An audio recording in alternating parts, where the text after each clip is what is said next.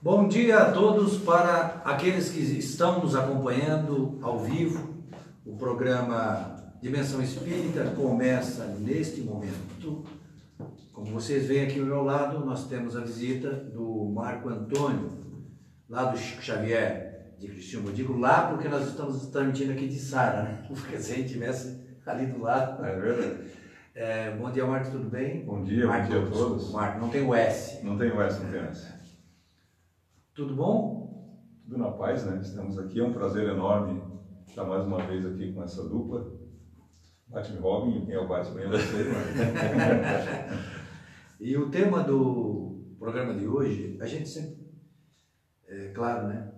Que é assim, natural que seja, né? O convidado é que escolhe o tema e o Marco escolheu um tema, o Marco escolheu um tema chamado fé. Muito interessante e dia muito importante como hoje, né? Hoje nós estamos transmitindo o programa no dia de finados, dia de feriado. E essa fé, na verdade, tem a ver com tudo na nossa vida. né? Vamos começar do começo, Marcos. Nós temos o Evangelho segundo o Espiritismo e traz uma passagem de Mateus, São Mateus, né? Que diz o seguinte, eu não, acho que não, não precisamos ler ela toda, vamos pular para a parte final ali, que diz assim: Pois em verdade eu vos digo, se tivesses a fé do tamanho de um grão de mostarda, dirias a esta montanha: transporta-te daí para ali, e ela se transportaria, e nada vos seria impossível. É, todo mundo conhece essa passagem, mas pouca gente reflete, né? Muito pouca gente reflete sobre esta passagem. A primeira é, reflexão que se pode fazer aqui, Marcos, é com relação né, a, a fé, a confiança em nós mesmos, né? É, Não, não, vamos por enquanto falar em fé religiosa, vamos falar em confiança em nós mesmos. Aí você estava me rela- relatando uma história sobre isso ainda há pouco e eu fiquei achei, achei interessante, né? é verdade. Posso relatar a história? Ah, deve relatar. Porque senão o pessoal vai ficar curioso aqui saber o que é que nós conversamos lá. E aí, por que, que vocês falaram não, não botaram no ar? Pode contar a história. Bom, semana passada estava vendo um programa, né, que é Em Busca de Deus, se não me engano o nome, com o Morgan Freeman, e ele abordou um empresário num país africano muito pobre, uma região de guerra civil, de guerra entre etnias também. E esse, ele muito jovem, ainda criança, começou a trabalhar e, enfim, ele acabou constituindo uma empresa, ficou bem sucedido, né, e foi uma espécie de exceção naquele universo de miséria, de dor, de angústias, de, de conflitos. E estava bem sucedido, por volta dos seus 30 anos, um dia, mas ele sempre foi muito religioso também, frequentava determinado credo. Um dia ele estava chegando na em determinado local e quatro adolescentes o abordaram pedindo um valor financeiro, porque estavam com fome e tal. E ele olhou para os guris e disse assim: Olha, eu não vou dar para vocês, porque eu desde criança trabalhei. Se vocês trabalharem, vocês também vão conquistar o que é de vocês. E aqueles meninos, aqueles adolescentes, naquele momento ficaram revoltados, quebraram o vidro do carro dele, que era uma, que era uma picape, enfim, arranharam o carro. Ele ficou muito angustiado com isso, pegou o carro, saiu, foi para o campo, ficou ali meditando, mas por que, que aconteceu isso? Nunca fiz mal para ninguém. É, história. nunca fiz mal para ninguém, mas enfim. E os anos foram se passando e o rosto daqueles três guris não saíam da memória dele. Passaram 10, passaram 15 anos, em dado momento ele já, já, né, já na meia idade, aquilo angustia muito, não, eu tenho que fazer alguma coisa. Mas ele orava muito e ele pediu uma inspiração. E nesse momento ele sentiu aquilo e ele montou uma comunidade né, acolhendo pessoas muito pobres, famílias, construiu escola, fez uma espécie de, enfim, uma região meio, não vou dizer como do Divaldo ali na Bahia, mas ele fez um local onde ele acolhia muita gente, dava instrução, dava escolaridade, eles plantavam, comercializavam, enfim, começou a dar uma qualidade de vida, uma dignidade para essas pessoas. Em dado momento, estava tudo indo muito bem e veio uma seca uma seca enorme, dois anos sem chover, e daí todo mundo começou a pensar em se mudar dali, e aquilo também o angustiou muito, poxa, Tanto trabalho, né? tanto trabalho, essas pessoas agora já são minha família, eu as amo profundamente, como é que eu vou fazer? E um dia ele orando muito, ele estava caminhando pelo terreno, e em dado momento ele parou no local e veio aquela inspiração, aqui tem água. E ele teve a certeza legítima, assim, né? E, e, do ponto de vista da religião dele, Deus falou comigo, aqui tem água. Ele chamou a comunidade, vamos cavar e tal, fazer um buraco. O pessoal, não, não tem nada aí. Já fizeram prospecção na região toda, não tem nada, não, mas não. Começou a cavar, começou um metro e nada, e o povo meio desanimado, mas ele tinha certeza que tinha dois metros. Quando chegou lá por volta de quatro metros é que a água apareceu. E a água apareceu e mudou a vida dessas pessoas. Então, essa confiança, essa certeza né, de que tu está no caminho certo, independente das adversidades, desde que, obviamente, seja inspirado né, e que esteja nos moldes né, da, evolutivos, da cosmoética, enfim, os princípios do, de Jesus, essa confiança que nos falta muitas vezes, e ele teve isso. Né? Muitos de nós temos desanimar, né? Cavalo 1 metro, cavalo 2, cavalo 3, quer saber, isso aqui foi só um, uma viagem minha. É, é já. já oh, eu fiz depois. Exatamente. A minha parte eu já fiz, é. diz o sujeito. Muitos vão dizer, ah, Deus me abandonou é. e tal, aquela coisa toda, mas não, né? Teve a confiança e foi. Confiar em si mesmo é o primeiro passo para te ultrapassar as suas mazelas, os seus vícios, os seus problemas. Né? Se a pessoa não confia em si mesmo, ela precisa de uma terapia, de uma ajuda, de um acompanhamento, enfim, ela precisa buscar essa confiança. Tem um amigo meu que diz, confia no teu taco. Também. a maneira de dizer, confia em ti, né?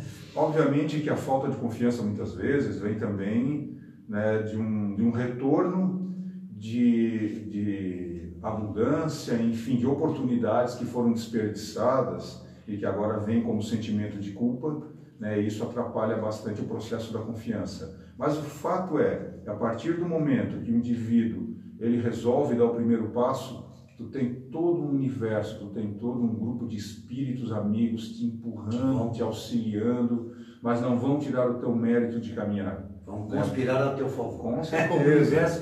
e vão abrir caminhos que tu nem imagina.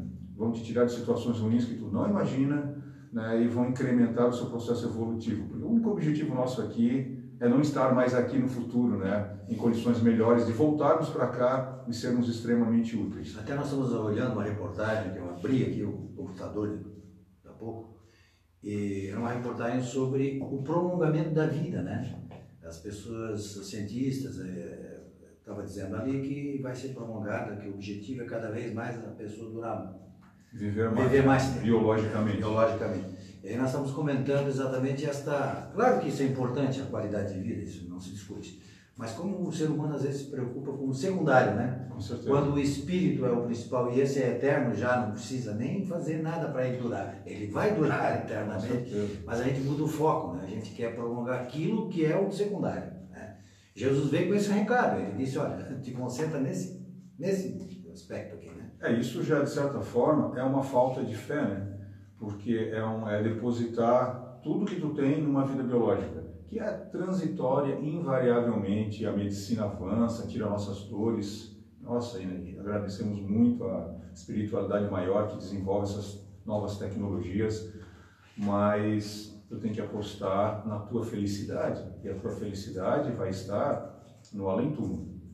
A felicidade é a felicidade de espírito nas comunidades espirituais de onde tu veio anteriormente, é, no desencarne, no desenlace, no dessoma, no deixar o corpo físico é, com a consciência em paz, que fez o esforço possível. É, alguns, é claro, têm mérito maior, outros menos, mas tu saber que, olha, eu aproveitei bem essa existência, os conflitos que tive que enfrentar, eu enfrentei com, com né, caindo, levantando, mas fui em frente. Esse é o objetivo, né? É a paz da consciência na continuidade do processo evolutivo. Temos um resgate grande, a maioria de nós. Até porque, como você está falando em fé, vou colocar toda a minha fé, porque vai dar certo. Mas nem sempre dá assim. A pessoa, não, eu vou, vou colocar minha fé toda para ficar rico. Às vezes não consegue. Com certeza. Porque a gente está passando, nesta atual encarnação, pelaquilo que se chama provas e expiações.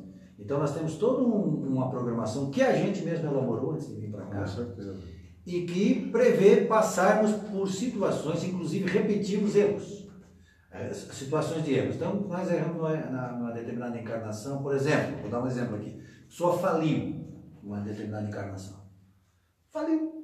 Está devendo para a cidade inteira. Aí o que, que fez? Na encarnação passada, se suicidou.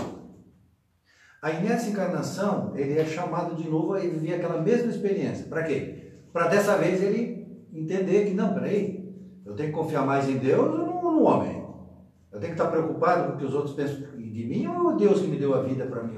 Então, então, às vezes, a pessoa passa por situações, por mais esforço que ela faça, ela tem que entender que está tudo dentro da programação divina, né? No Memórias do Suicídio, inclusive, Sim. tem esse relato né, do, do comerciante de vinhos, né, e que ele leva à falência pela jogatina, pela vida levava, que pela vergonha o leva ao suicídio, e depois ele volta novamente como comerciante de vinhos, bem sucedido, vai à falência na programação existencial, porque isso está fora do controle dele, mas só que nesse, nesse processo ele já não constitui família, ele constitui um, ele se torna um acolhedor de crianças órfãs, então ele meio que mantém um orfanato e daí ele a muito custo depois da falência ele vai manter esse orfanato, esse é o resgate dele.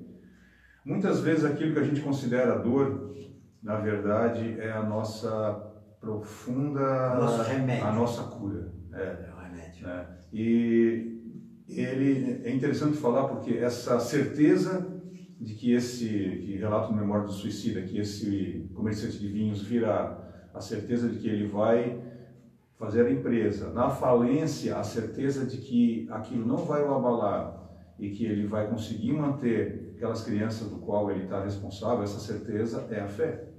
Essa certeza é a confiança que ele tem né, na Na vida futura em Deus. Exatamente. Na justiça de Deus. Isso Exatamente. é a essência da nossa vida. Isso. Confiança na vida futura, que é a vida espiritual, né?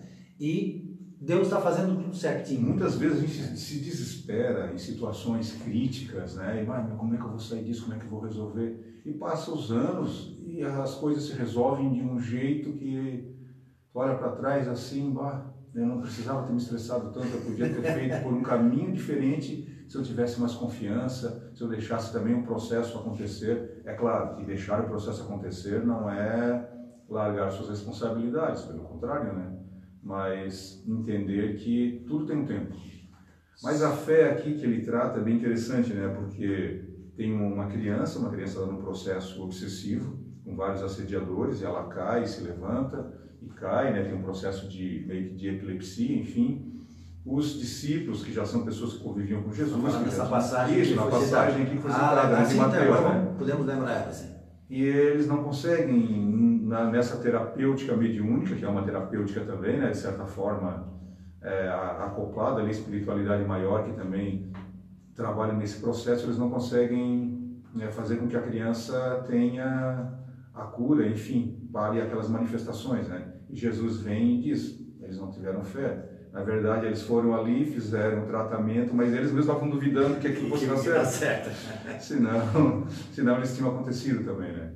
Mas é bem interessante a passagem da fé, porque esse, esse capítulo aqui, ele aborda a, a fé enquanto confiança, a fé enquanto esperança, e ele aborda também o magnetismo, o teu poder mental, a tua confiança realmente, né, essa, essa força que a gente vai adquirindo ao longo das existências e que cria em nós um poder enorme. É por isso que muitas vezes nós vemos essas pessoas que chamam a atenção, que, né, que têm esse poder de inspirar e nos empolgar quando nós vemos determinadas histórias, como esse senhor africano que contamos, né, porque desenvolver esse magnetismo ao longo do tempo. Né? É, no próprio Memórias do Suicida, ele conta ali que Jesus, quando palestrava, né, num determinado momento, que é até tema de uma palestra que estamos desenvolvendo nesse, nesse, nesse momento, e que as pessoas que estavam com Jesus tinham pessoas que falavam várias línguas, tinham essênios, caldaicos siríacos, falavam um hebreu mais clássico, enfim, tinham gregos, e todas entendiam o que ele falava, como se ele estivesse falando, inclusive, com os detalhes particulares da língua. E se abria uma tela na mente deles e eles viam que Jesus falava. É claro que o magnetismo de Jesus era tão forte, tão intenso, que essas pessoas, depois que saíam dali, elas abraçavam não a causa cristã por uma, uma fé assim, tipo, ah, não tem nada a perder aqui no mundo que eu estou mesmo, vivo nessa miséria, eu vou abraçar isso aqui, que quem sabe eu vou Um conforto, vou me confortar nisso aí. né, no futuro. Não, elas tinham a legítima fé, a confiança profunda né, nesse processo evolutivo e da passagem muito rápida na existência. Na próxima existência vinham também, eram aqueles indivíduos que iam para os circos, que eram comidos pelos leões, eram queimados no, no circo de Nero, etc. Né, mas continuavam, porque impregnava essa fé, essa esperança, essa força. Né? E é isso que falta na gente, né? esse esse raporte, ter essa, né, essa vinculação com essa espiritualidade maior que está irradiando constantemente para nós essas energias poderosas e que na nossa limitação, no nosso vacilo, a gente não se afiniza e daí a nossa fé é vacilante. E ele fala aqui também da fé vacilante, né? Que já é o começo da fé, mas tu fica naquela. É, eu eu eu eu estava até falando sobre isso, fazer uma palestra semana, né? E estava até explicando para eles lá na palestra o aspecto do nosso conteúdo psíquico, né, o, o Marco? Porque olha só, a gente passou durante muito tempo nas nossas vivências de 15 mil anos de civilização, podemos botar 12 mil de guerra. Então, nós passamos 12 mil de guerra no mundo nesse período todo, coisas negativas que nós vivemos, experiências complicadas. E tudo isso a gente tem lá guardado dentro de nós, lá no nosso inconsciente. Né? A doutrina espírita explica aquilo que o Jung né, também falou. Consciente coletivo. É, que nós guardamos tudo isso. Está tudo guardado lá da gente. E aquilo de vez em quando se manifesta. Então, quando eu estava eu tava dizendo, eu estava vindo para cá e eu estava preocupado de acontecer algum problema na viagem. Daqui a pouco fui no pneu, acontece alguma coisa com o carro. Como a gente é, né? Como a gente tem esse negativismo na nossa com vivência, ainda, como isso é uma herança ainda que a gente carrega, é uma herança ruim, pesada. A gente tem que ter mais confiança. A gente devia ter mais, não, a gente devia ter confiança em Deus. Porque se a gente tivesse confiança mesmo em Deus, a gente não passava por isso. Né? A ansiedade, na verdade, é uma falta de, de fé, né? Tu é ansioso, tu quer fazer tudo rápido, quer resolver, não entende que aquilo tem seu tempo. Eu sou extremamente ansioso. Isso me coloca em situações de conflito, muitas vezes, totalmente desnecessárias. Totalmente, mas é falta de fé. Falta, não, mas vai se resolver de um jeito muito mais calmo, muito mais tranquilo, sem precisar fazer essa celeuma toda. É, essa é a fé primária, né? Mas Jesus aqui ele vai numa fé mais profunda, né? Sempre, né? É. Sempre. Porque o Gilberto lembra que a gente, quando vai fazer uma viagem, tem que ter essa, esse, essa força no pensamento de que as coisas vão acontecer. Faz a oração, eu sempre faço uma oração antes de viajar. Eu peço por mim e peço por aqueles que cruzam por mim. Porque muitas vezes a gente bate com quem cruza com a gente, né? Então a gente tem que pedir proteção para os dois lados da pista. Meu, né? digo, é meu amigo ele diz assim: eu não gosto de andar de avião porque assim, ó, pode não ser meu dia, mas pode ser o dia do piloto. Mas eu digo, a gente tem que sempre conferir o step, olhar se as ferramentas do carro estão lá. Porque uma coisa é tu ter fé de que a, a viagem vai ser boa, mas andar com o pneu do step murcho, aí também não, aí não dá, né? Fé não é, não é largar a tua responsabilidade. É, não, não, é, não, a espiritualidade vai Bota no automático aí é, que as coisas funcionam, pelo isso. contrário. Não, isso é falta de fé, inclusive. Né? Mas aí, Marcos, é, Marco, é, a, essa aí você falou a fé, fé comum, como se diria, né? E a fé divina, ela tem um aspecto mais profundo? Como seria ela? É, a fé divina é a fé... Religiosa. É a fé, é aquela... É, existe uma, a palavra fé, ela até é um jargão, às vezes, um tanto pejorativo, por conta de séculos e séculos de de um cristianismo ortodoxo, é, burocratizado, etc. E que a palavra fé significava tu acreditar no que estão te colocando um dogma. É, um dogma e tu não questionar isso, né? Mesmo sendo totalmente oposto a tu não tem fé nisso? mínimo. Exatamente, né? Então, um sinônimo de dogma, né? Isso. Então, quando nós falamos em fé, muitas vezes vem essa, essa herança também dessa palavra, que daí não é esse é, essa conotação. significado aqui, com certeza, né? A fé divina aqui é a fé, essa fé, né? essa certeza que o Espiritismo te dá da tua responsabilidade, da tua programação existencial, do amparo que nós temos e de que diante da eternidade a passagem aqui ela é curta. Apesar de ser curta, ela é fundamental. Ela é extremamente é, ela é, é como se fosse um ensino fundamental para que nós venhamos a adentrar patamares maiores de cidadãos do universo. Hoje no nosso campo mental, além do nosso conhecimento precário, nosso campo mental, o nosso desgoverno mental ainda, a nossa falta de controle de nós mesmos, não nos permite que venhamos a sermos cidadãos do infinito. É, e, e, a passagem na Terra, ela é em outros é, Está muito atrelado à Terra ainda, nós somos cidadãos do universo ainda, né? É, a, a, mesmo, em desdo, mesmo em desdobramento, que a gente sabe que a gente está em desdobramento, é Marcos à noite. Com certeza. Marco à noite, quando a gente dorme, o corpo dorme e o espírito. Relaxa. Lá não vão muito longe. Com certeza. Não, a maior parte continua dormindo em cima do É, corpo. e, é, é, Outros vão na geladeira, caminhar, fazer como sonâmbulo. tu tocou na geladeira? né? Alguns outros vão para os inferninhos, para Claro. os atrativos que ainda não se nos traem. O né? Gilberto tem uma, uma teoria muito boa. Ele Ah. diz assim, quer saber o que, onde tu fosse no teu do- desdobramento, vê como é que tu está cansado no, na hora que tu te É, acorda. verdade. Quando tu te Tá acorda, tu vê assim, como é que tu tá te sentindo? Tá se sentindo pesado, meu filho? Se não fosse para um lugar bom. É, né? É, os, os livros do Manuel Filomeno de Miranda, os últimos, eles vêm abordando bastante isso, naquela coisa da transição planetária, é, enfim, os- um livro que antecede os dois que, que se seguem, né? Ele trabalha muito isso, né? É, como as consciências, nós encarnados, que já estamos minimamente aptos a sair do corpo, a ter um certo despertamento, né? De, de que está fora do corpo, de ser útil, estão sendo encaminhados para capacitações, para treinamentos, para preparação, né, para trabalhos intensos nessa mudança planetária que a gente está vivendo. Mas a grande maioria, mesmo espírita, com certeza, ainda não se prepara para isso, ainda não se prepara para para esse desdobramento saudável e esse encontro com a espiritualidade maior de uma forma plena. Né? Então, poucos ainda, com certeza, fazem. É, tem gente que diz assim, eu estou muito cansado durante o dia, eu devo ter trabalhado muito de noite. Aí eu fico pensando assim, se o cara é vadio de dia, tu acha que ele trabalha de noite? Com certeza não. É, não é fácil. Não é fácil a gente se Não, encontrar é. com a realidade nossa. Mas o que eu estava comentando é, é, mesmo você em desdobramento, teu corpo, é, ele pode ir onde quiser. Continua sendo tu mesmo. É, é, a gente não, não se afasta muito do nosso plano. E detalhe, muito essa, essa piada do Gilberto tem uma coisa muito importante. A gente continua sendo a gente mesmo no desdobramento, porém livre. Livre, é esse o fato que o Gilberto disse. Se o cara evadiu de dia, ele vai mais ser opção, trabalhador de noite. mais opção, é. Porque à noite a gente está livre, né? Claro, é e, e- e- e o espírito livre do corpo. Então ele, tá- ele tem possibilidades eh, tantas, né?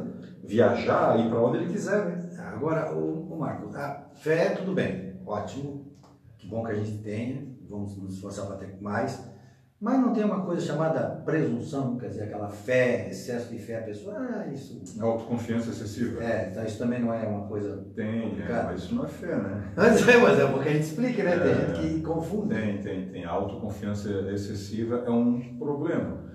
Ter autoconfiança é importante, até o ponto que tu entende as limitações dela, né? Se tu tem uma autoconfiança excessiva, isso te coloca em situações muito ruins. No próprio Memória do Suicida, boa parte ali daqueles suicídios foram pela pessoa ter uma, um excesso de confiança em si mesmo, né? Que daí isso já é uma doença, né? E a psicologia trabalha bem com isso, porque já é o egoísmo, né? Já é o egocentrismo se manifestando de uma forma marcante, né? Nos nossos trabalhos mediúnicos se manifestam às vezes algumas consciências que elas mesmas se dizem, né? Bah, como eu era egocêntrico, como eu me achava, como eu achava que eu podia mais do que podia, como eu tomei decisões que eram totalmente equivocadas e eu me achava senhor delas. Não, não, eu vou dar certo, eu, eu posso isso e está tudo certo, né? E daí coloca pessoas em situação ruim. Infelizmente, quando nós estamos no planeta Terra, um deslize, né, uma, um momento às vezes muito pequeno pode comprometer a nossa existência por muita, essa e outras ainda, né, um vacilo, às vezes aquele momento de orgulho ou de ímpeto pode nos colocar né, um comprometimento muito grande. É o caso desses, dessas pessoas que se suicidam, né, não aquele que planeja continuamente, mas aquele que rapidamente resolve para Promete uma encarnação. isso, né? Uma e várias, né? E compromete outras pessoas ao longo desse, desse ciclo, né? Por isso, orai e vigiai. Você falou nesse livro, Memórias do Suicídio, é bom a gente explicar um pouquinho aqui, porque tem gente que não conhece a obra. Eu vou dizer para vocês o seguinte: para mim é a obra mais maravilhosa em Espiritismo que eu já li. É espetacular mesmo. Né? E ela é um relato, esse livro é um relato da vida no mundo espiritual do Camilo Castelo Branco. Camilo. Castelo Branco todo mundo conhece, aquele escritor português muito famoso. Um amigo de Essa de Queiroz. Sim, né? tal. do século Século XIX. século XIX, né? E, e ele ficou cego e ele cometeu suicídio, um tiro, e se matou. E aí ele se encontra no mundo espiritual, ele não acreditava nisso, né? E aí ele tem todo o relato do que é a vida no mundo espiritual dos suicidas. Uma vida muito difícil, muito complicada, porque afinal de contas você viola a lei mais pesada que é, né? A forma, quer dizer, a lei mais sagrada que é a lei da vida, né? Deus nos dá a vida para exatamente para a gente aproveitar as oportunidades. Mas também mostra o outro lado da moeda, né? Mostra o lado de que, enquanto algumas, ah, algumas religiões, não se pode falar talvez sejam religiões, alguns entendimentos contrários dizem de que eles estão perdidos. Na verdade, o suicida não está perdido, ele faz parte dessa humanidade, está sob controle de Jesus aqui na Terra. E como é que é o atendimento deles no mundo espiritual? Eles passam por todo um processo de atendimento. É a Nossa Senhora, quer dizer, Maria de Nazaré, que cuida deles no mundo espiritual, né?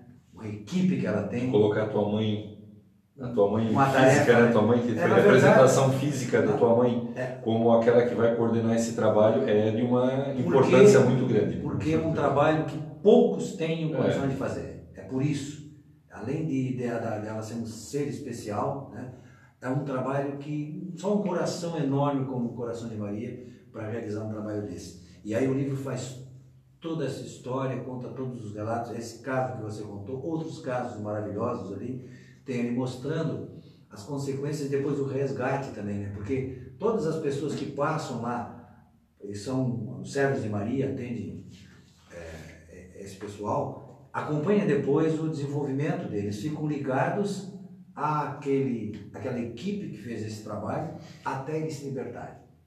né? E depois, como a compensação por isso, reconhecimento, mas eles também trabalham au- auxiliando os outros. Então, é um livro maravilhoso e quem tem a oportunidade de ler, se prepare. Né? O livro ele foi ditado por Camilo Castelo Branco, mas foi secundado por Leon Denis. Né? Leon Denis é que faz toda a elaboração literária desta obra. É um, livro maravilhoso. Né, Marco? Tem uma- nós estamos falando sobre fé. Sim. E tem uma passagem desse livro, e eu não guardo nomes, mas eles guardam, eles são boas memórias.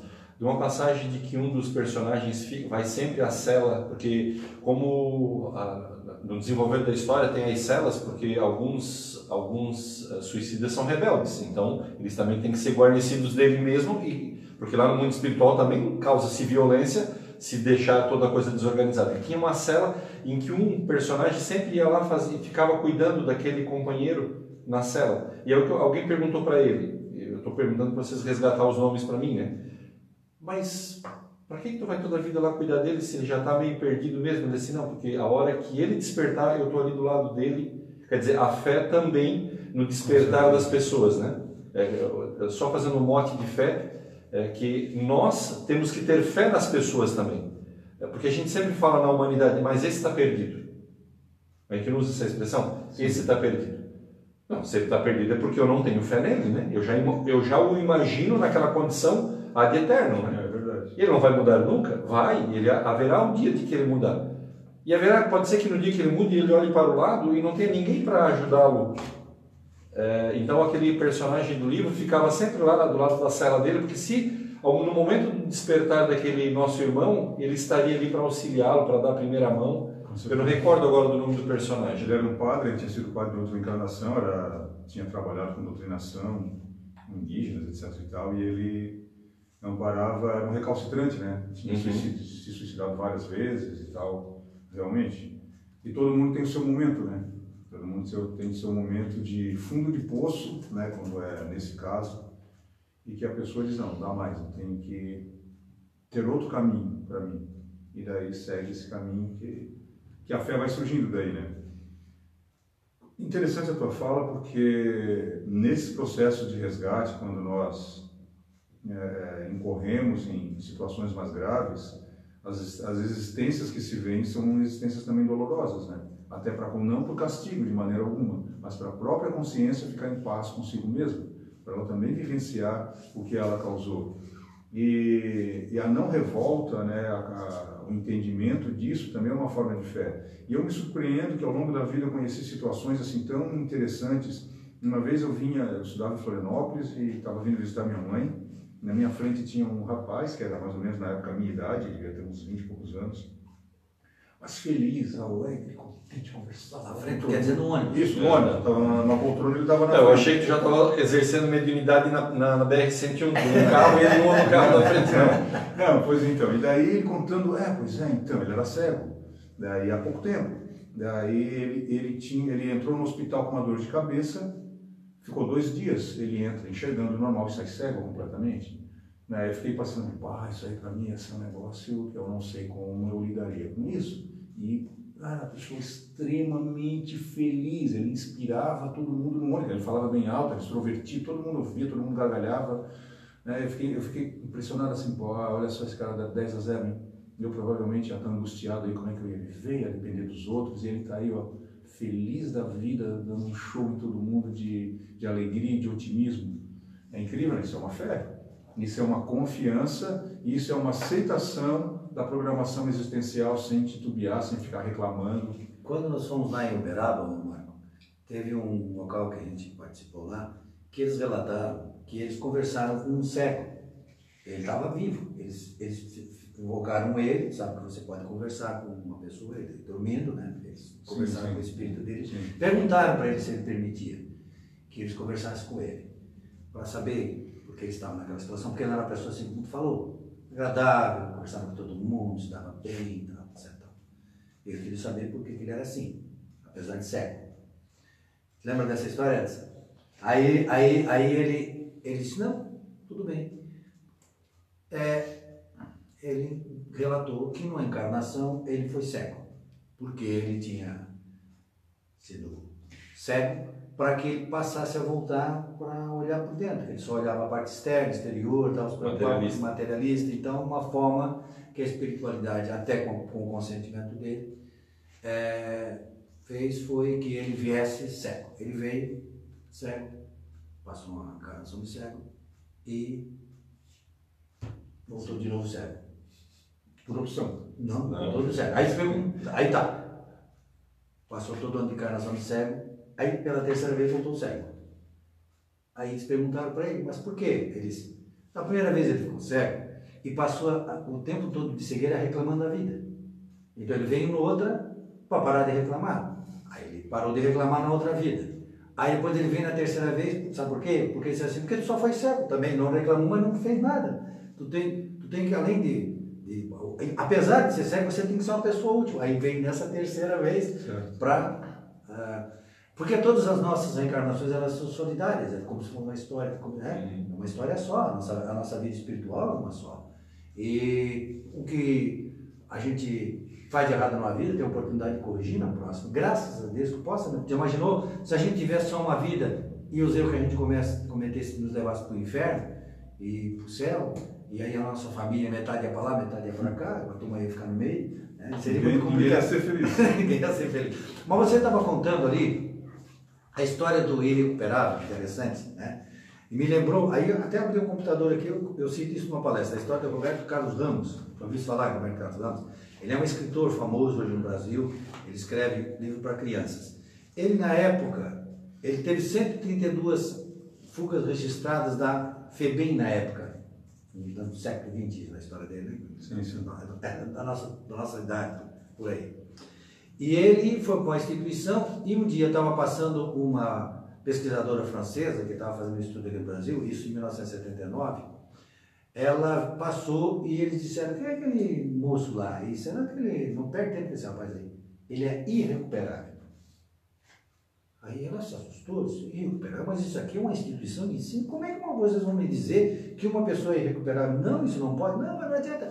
Vá lá falar com ele para ver se você vai conseguir alguma coisa. E ela falou com ele. Realmente ela era um menino.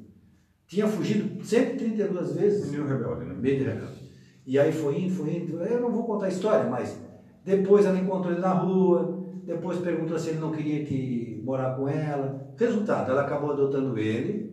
Ele foi morar com ela na França, né? E hoje ele voltou para lá para ajudar, aqui no, na, a própria instituição lá, aquela, ele veio para estudar. E ele, é, para ajudar as pessoas, ele escreveu um livro chamado As 15 Lições da Pedagogia do Amor. O amor é que fez com que ele se transformasse. E aí perguntaram assim, é, Ele foi entrevistado pelo Jô Soares, esse Jô Soares, né? De vez em quando eu, eu... Ele é contador de história hoje. Ele conta histórias, ele cria histórias e conta para mim. Aí pergunta, se a pessoa, você acredita que alguém seja irrecuperável? A, a repórter perguntou para ele. Ele disse não, que existam pessoas que não foram entendidas, amadas ou não tiveram oportunidades adequadas. Então, interessante que aquela mesma história que o Edson falou ali, de que alguém tem que acreditar no ser humano, né? Nós somos todos filhos de Deus, e este é o objetivo. Né? Quando a gente sair da, da nossa casca do nosso egoísmo e considerarmos que quem tem que estar no centro de tudo é Deus, aí nós vamos ah, olhar de diferente, olhar diferentemente as, as, situações das pessoas, deixar de julgar e outra coisa assim, né, Marco? Com certeza, né? É, esse tipo de situação, eu, poucos fazem isso, né? Assim, de, de abraçar essa causa de uma forma mais intensa, de ter esse olhar, né? Porque a base de tudo é educação a base, né? Eu fico pensando, por exemplo, no Brasil, não tem como tu ter um país no futuro, país saudável plenamente, se não investir profundamente numa educação básica, sólida, amorosa, é, com, com princípios bastante diversos, né? Apesar dos, dos avanços e, né, e de tudo que, o, que os professores hoje investem na educação. Mas como a gente precisa de uma, uma renovação do próprio processo né, de formação do indivíduo familiar, da formação mesmo da, da educação pública e privada, né, para um mundo melhor.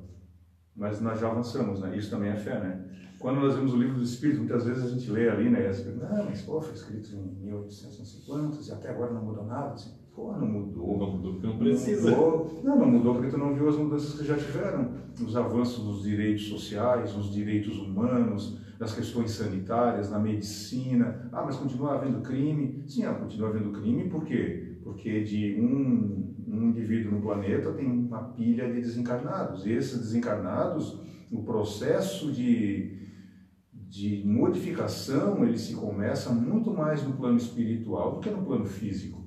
Então, essas consciências que estão muito, muitas vezes muito tempo se reencarnar, né, e que precisam também desse, dessa mudança, e os livros de André Luiz mostram muito isso, aqueles aparentes obsessores que na verdade eram só pessoas que não tinham quem os acolhesse e desse uma direção, eles se tornavam na verdade trabalhadores do bem. O processo começa então, a mudança já se faz há muito tempo. Né? E ela vai se manifestar lentamente no plano físico à medida que o plano espiritual também se modifica, porque nós estamos influenciando os espíritos com o nosso pensamento e recebemos essa influência constantemente.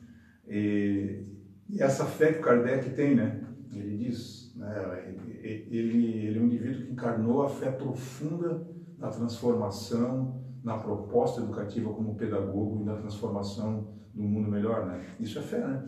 Acima de tudo. Quem lê a história do Kardec, principalmente aquela parte lá que ele vai estudar lá na Suíça, e, e o tipo de ensinamento que eles tinham, que ele, que ele, que ele teve naquela época, que bom se seria, fosse tudo assim, né? Porque a escola era, era aquela escola que eles, eles saíam da sala de aula, iam na natureza, iam explicado. Além do, do, do, do, conhecimento intelectual que era repassado, também vinha o conhecimento moral, né? que é uma coisa que ainda falta muito. Não, e daí nos remete ao Euripides Barçanufo, né? que quando monta Sim. o seu liceu, a sua escola, ele faz a mesma coisa. As é. crianças tinham aula de biologia na, andando pelo mato, à noite tinha uma aula de astronomia, tinha, ele, ele mandou buscar um pequeno telescópio, sei lá o quê. Então, assim, é uma outra forma de educação, é uma educação individualizada, né? que prioriza né, o potencial do sujeito e não adaptar o potencial do sujeito a um, uma forma de, de formação do indivíduo. Né? Eu li, eu li todos os livros que, que tem sobre o Eurípides. Nós vamos agora para Uberaba, o coral espírita vai lá, e inclusive eu e estamos planejando, vamos ver se não tem espaço para isso, para fazermos o programa de lá, Nós, nós vamos achar um espaço lá para fazer. Se não der para fazer durante, Tem fé, durante o vai dia, acontecer. se não der durante o dia que a gente tinha as programações a cumprir, a gente faz de manhã, almoço, de noite, o horário a gente vai encontrar. E vamos lá visitar o Eurípides Barçanufo. Então, eu li muitas histórias dele eh, sobre esse sistema de, de, de ensino que ele tinha. Ele era tão espetacular que ele esvaziou os colégios todos que tinham na, na, na, na- cidade dele naquela época. Sim, vinham, vinham, vinham alunos de outros municípios distantes, inclusive, para estudar. E ele tinha uma característica interessante porque ele se desdobrava. Ele parava assim, ficava parado e o espírito dele se desdobrava. Então, no desdobramento, o espírito dele ia lá na rua, olhava, atendia as pessoas. E, o- e os alunos aprontavam, às vezes, fora da, de aula, né, no recreio, e ele estava em desdobramento lá vendo, daí ele, ele chamava a atenção. As- ele, ele conseguia, teve um. Tu sabe que ele chegou a fazer o seguinte, olha, tinha pessoas que tinham problemas mentais, ele colocava junto lá com os alunos. Olha só. E ele, em pensamento, ele dominava, controlava esse, essas pessoas com esses problemas, que não tinha nenhum lugar que tratava dessas pessoas. Até isso ele, ele fez nesse local. Numa época onde, quando a família tinha alguém, por exemplo, com síndrome de Down, ela Hum. fazia o possível para esconder Escondia nos quartos. Mas ela nem mostra, é incrível, né? Olha o avanço que tem hoje, né? O direito que, que esse indivíduo tem também, né? Olha, assim, a- 1880, quando ele nasceu, 1917, quando ele morreu. Olha o período. Sim. Ele é anterior a Chico. Aliás, ele preparou os médicos depois, né? todo aquele ambiente espiritual daquela região lá. Foi, ele veio como precursor para preparar. Olha só que, que trabalho maravilhoso. Na espiritualidade, as coisas não são de improviso, elas são planejadas com bastante antecedência. Eu sou muito fã do, do Eurípides Barçanufo e fico feliz de você ter citado ele aí. Fazia tempo que eu não falava sobre o Eurípides Barçanufo. Não, o Eurípides é figura importante no movimento espírita, né? Enfim, ele é um marco basilar, com certeza, do, do, do movimento espírita brasileiro. Exato. né? E é o elo de ligação com a França, né? Falava francês fluentemente, por sinal, né? Autodidata, totalmente autodidata, né? E, enfim, alma nobre, né? Sorte de quem conviveu com ele próximo pessoalmente. Nós conversávamos outro dia, eu e o Gilberto, né, falando sobre, sobre espiritismo. A gente quase não fala sobre espiritismo, eu e o Gilberto. Então é uma coisa que é, a gente tem que se encontrar para falar sobre espiritismo. Daí nós falávamos sobre espiritismo na vida da gente. É, parece que estou trocando de assunto, mas eu não estou trocando de assunto. O espiritismo ele tem que estar na vida das pessoas, na pessoa que está ali assistindo. Tem, tem Tem que tocar na vida dela. Tem que tocar na tua vida, sim. Senão ele é uma, uma doutrina num livro, como outras tantas doutrinas que tem. E é o que diz aqui também. É, Ah, fez aí? Fala, é, fala. é, então, talvez eu seja inspirado em chamar esse assunto. E aí a gente falava, tu falava o tema, né? É, a fé que transporta montanhas, né? E essa passagem nos remete sempre naquela, naquela, naquele filmezinho mental de que tu transporta uma, uma montanha, né? Tu, tu pensa assim, ah, eu tenho fé e aquela montanha vai sair daqui e vai para lá, que era mais ou menos a fala do Cristo. né? Que a gente sabe é, é- é figurativa e, e- e fisicamente quase impossível de acontecer. Por isso que ele usa essa expressão, porque é uma coisa muito difícil. Mas tu falava aqui ah, da fé que a gente tem nas pessoas. Tu usou agora um pouquinho tempo atrás, o Gilberto estava falando, e aí quando ele puxou do Eurípides, Eurípides tinha fé nas pessoas. Ele acreditava, tanto que se ele colocava o, o, o, o debilidade mental junto com as outras crianças normais, ele tinha fé da- das coisas acontecerem. E aí a pergunta é para o assunto, é assim, a gente se preocupa em transportar montanha. Eu tenho fé para transportar montanha? E a gente fica nesse impasse, né? Eu não tenho fé ainda para transportar montanha. Mas eu tenho fé em pessoas. Eu tenho fé no meu filho. Eu tenho fé no meu pai. Eu tenho fé no meu empregado. Eu tenho fé no meu patrão. Eu tenho fé na minha esposa. Sabe? A fé que eu estou dizendo é assim: eu acredito no potencial que essa pessoa tem.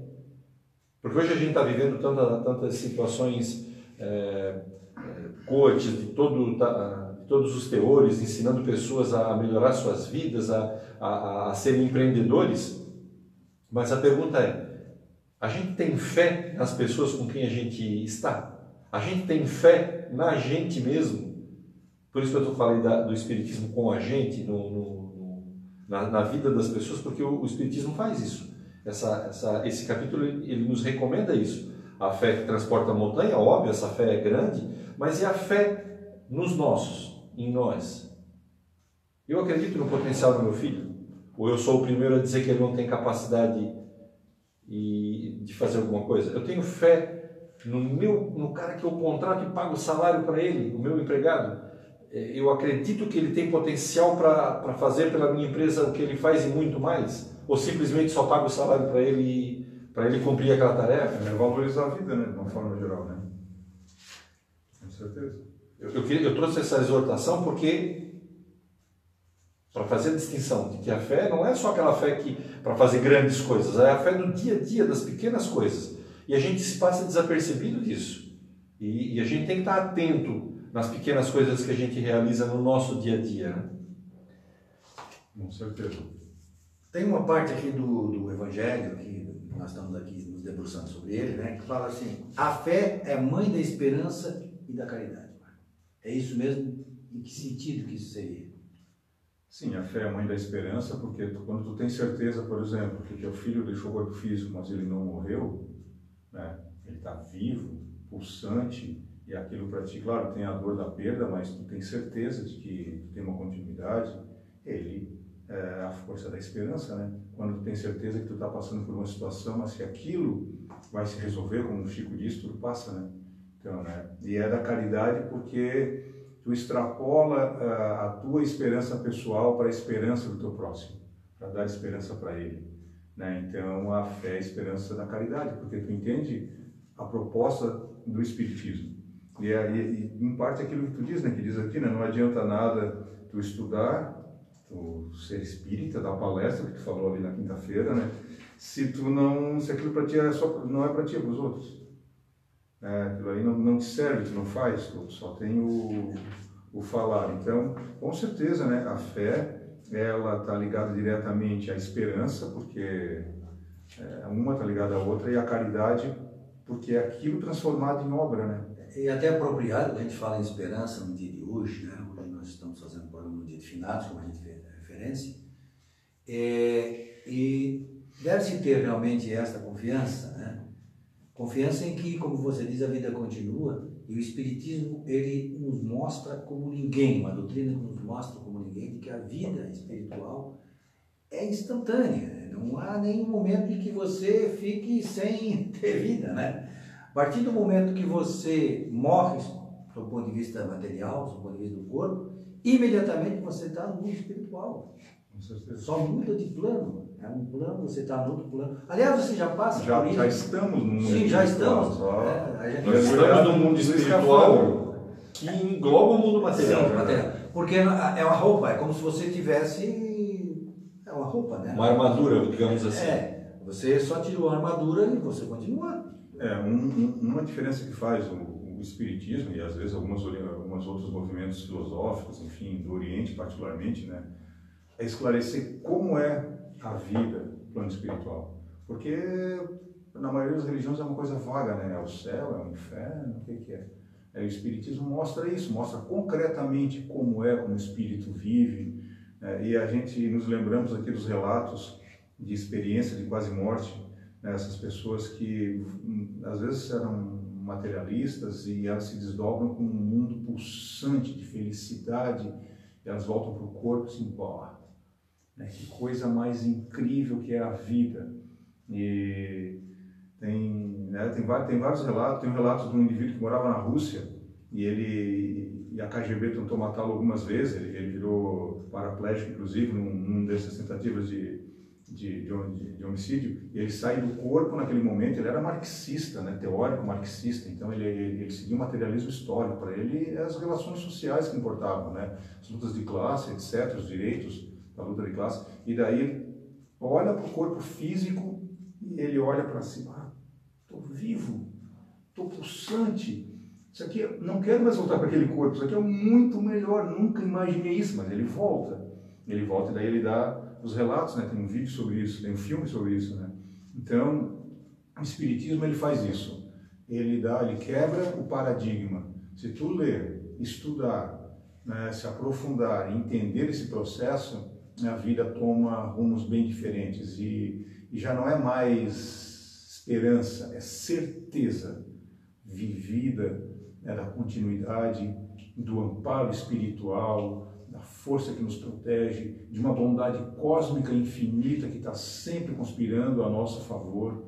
E mesmo nos momentos de dor, essa dor é um processo de, de engrandecimento, a não ser quando nós mesmos né, pisamos na bola e daí vem um processo que é natural, né, o processo de reajuste. Mas o Espiritismo nos, nos dá isso como outros movimentos hoje da atualidade, poucos eu acredito, talvez nenhum, consiga fazer isso dessa forma, né? essa compreensão plena. E daí a gente tem esses basilares nessas pessoas que viveram e hoje estão aí o Divaldo, o Chico, o Raul Teixeira e tantos outros, a Ivone Pereira, esses médios incríveis que, que deram sua vida para que pessoas comuns como nós pudéssemos entender isso, vivenciar isso e mudar a nossa existência, porque com certeza nossas próximas existências terão rumos e processos educativos muito diferentes do que nós tivemos no passado, como um divisor de águas, né?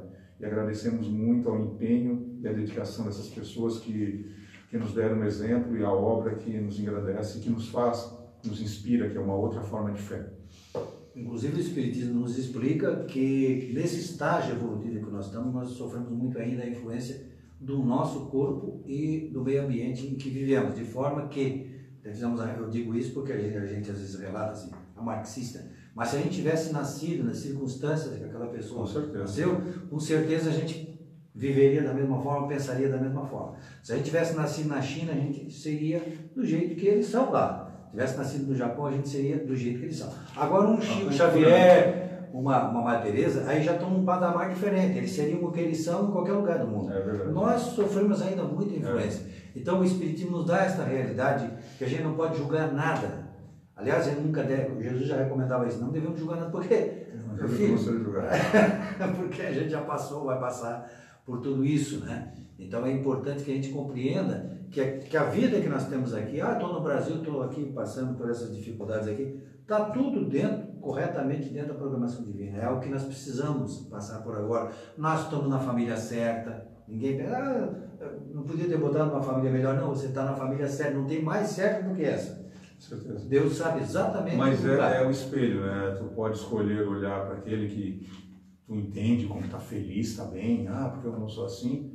Mas tu pode também olhar para o cara que está atrás de ti, está muito pior de bar. E se eu tivesse para aquela ali? Quanta oportunidade eu tenho e estou reclamando aqui à toa, né? E às vezes a vida desse que eu estou achando que é o máximo, nem é, é só a casca, só a aparência, né?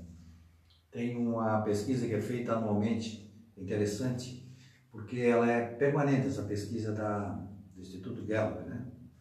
É, a, mede o nível de felicidade no mundo. Então eles dão dados, eles, eles aprofundam às vezes num determinado país, determinadas situações. E é interessante você observar, porque a pesquisa, a felicidade ali é feita sob o ponto de vista material. E a pessoa está alegre, né? até confunde um pouco é, alegria não é felicidade, nem, nem tristeza é infelicidade. Muita gente tem, faz essa confusão. Como se Cristo, naquele momento que estava lá triste, lá, né, ele era infeliz. Não, né? A felicidade é um estado permanente da alma. Um estado alma. Então eles medem é, níveis de felicidade no mundo e relatam o seguinte, de que as pessoas que vivem lá na África estão estressadas, não tem direito, tá vendo? lá está complicado. Mas o americano também atinge o mesmo nível de insatisfação, de infelicidade e de estresse. Mesmo tendo recursos materiais disponíveis. Tudo disponível. Com a casa cheia, né? É, é. Para mostrar que onde você está colocado né, não muda o teu íntimo. Né? Então você pega agora um avião e vai lá para um país que você acha que você acha que vai mudar porque você mudou de lugar. Se você não fizer mudança interna, não adianta nada externa. Né? Isso que eu sempre falo da educação porque a educação, ela educa valores. É, então, é o, é o, valor que se dá, né? Então, tu acha que num país rico, com que tu pode ter televisão de última tecnologia, que pode ter celular, né? É isso que vai te, te, trazer felicidade, não? Ele traz um contentamento momentâneo.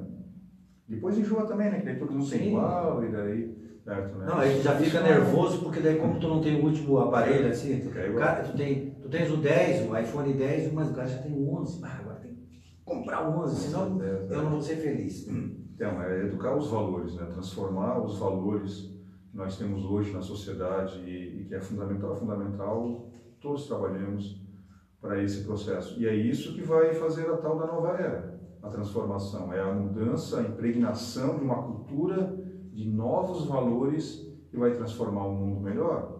Então, por isso que às vezes fala, ah, vai acontecer daqui, sei lá, 10 anos, 20 anos. Eu acredito que é um processo lento né, e que vai depender de nós acelerar, acelerarmos ou não isso. Não é a espiritualidade que vai fazer. É, ela, ela dá toda a ferramenta, mas a construção é muito nossa. A construção é, é essa nossa mudança. Até porque não adianta o mundo mudar se eu não mudei. Se eu não mudei, exatamente. Né? Nem, nem mereço ficar aqui, né? É, é, olha que legal, o mundo ficou bom, mas eu não melhorei é, nenhuma vírgula. Sabe que, eu, eu me questiono, digo, puxa, com tanto que a gente lê, tanto que a gente estuda, quanto pouco a gente muda em relação à questão do nosso comportamento, do nosso egoísmo, tudo isso. A minha esposa, ela me ajuda muito nisso. Diz, quando ela chama a atenção, diz, não fica dando palestra lá sobre isso, isso e aquilo. Eu digo, entendi, dona Raquel, entendi, puxando a orelha. Porque é, é complicado, né? A gente acumula um monte de conhecimento, mas na prática mesmo, a gente vai. A dona Beth também fala isso, só que daí eu digo assim, é, mas eu já estou fazendo palestra. Né? já estou fazendo palestra. Há quem nem faça palestra ainda. um pouquinho assim a gente. É, mas quanto mais tu sabe, a tua responsabilidade aumenta. Sim, com certeza. Até usava na palestra de quinta-feira, né? Eu, quando, quando a gente vai para uma tribuna e fala sobre espiritismo, a multidão toda tá vai olhando. ficar te olhando para depois se na rua tu vai ser aquele cara que vai fazer o que tu falou. É né?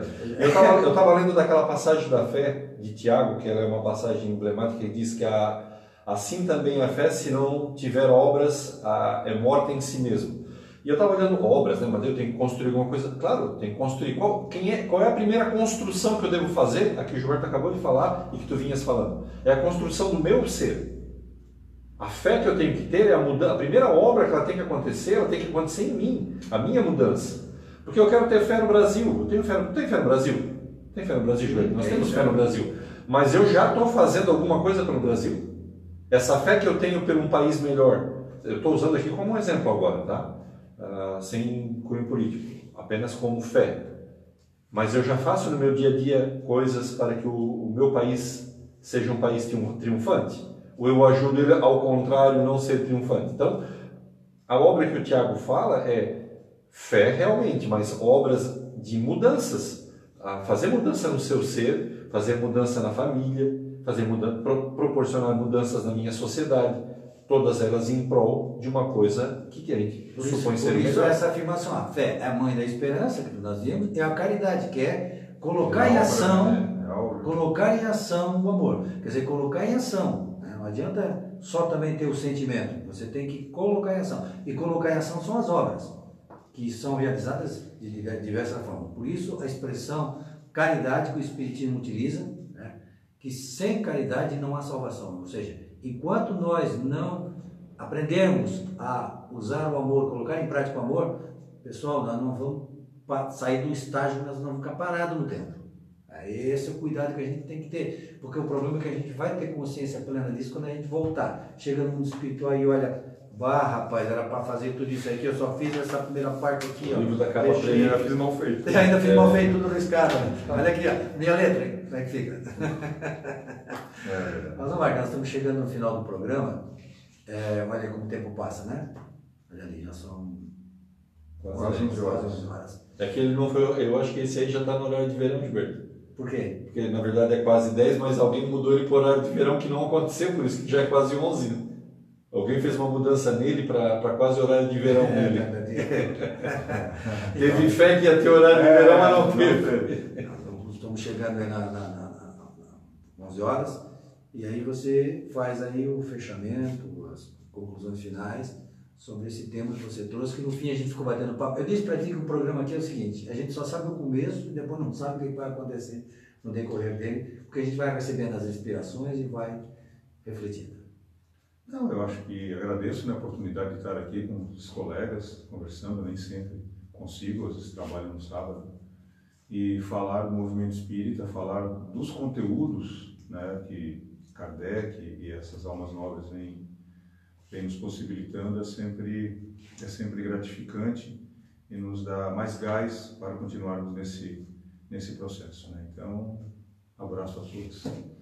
Gilberto, eu posso falar que nós agora vamos, eu vou depois fazer um, novo Ah, me faltou a ideia. Um novo. Nossa, deu um branco. Eu vou fazer uma publicação depois com um novo podcast do programa Ah, para as pessoas que quiserem ouvir o programa, estiverem andando, caminhando e quiserem ouvir, porque é difícil de ver vídeos, né? E nossos vídeos estão lá. A gente criou um podcast, tem no Spotify e em outros canais. Eu vou colocar lá os endereços tantos que as pessoas podem é, acessar e ouvir todas as palestras. Eu coloquei desde o ano passado, desde 2018 até 2019.